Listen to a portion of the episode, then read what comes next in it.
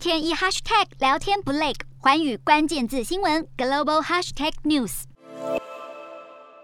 南韩媒体指出，Netflix 和 Google 旗下的 YouTube 以及另外三家南韩影音串流服务业者，因为订阅容易、退订困难，被南韩公平交易委员会分别处以台币七万到十六万不等的罚款。根据报道指出，不少用户向南韩公平会投诉，表示不少南韩的线上影音串流服务只要一键就能订阅，但是要退订却是困难重重，让消费者有受骗的感觉。南韩公平会表示，以 Netflix 和 YouTube 为例，两家业者都说，南韩消费者在订阅后的当月不能取消订阅，一定要等到下一个月才能取消。不过，依据南韩电子商务法，消费者在订阅之后，如果不想再收看，在购买之后的七天内，应该可以随时退订，并且能够获得全额退款。这几家影音串流服务在退订时所设的限制，已经违反南韩的电子商务法，因此遭到罚款。南韩监管单位也要求这些业者必须修改规定。影音串流服务在南韩越来越受到欢迎，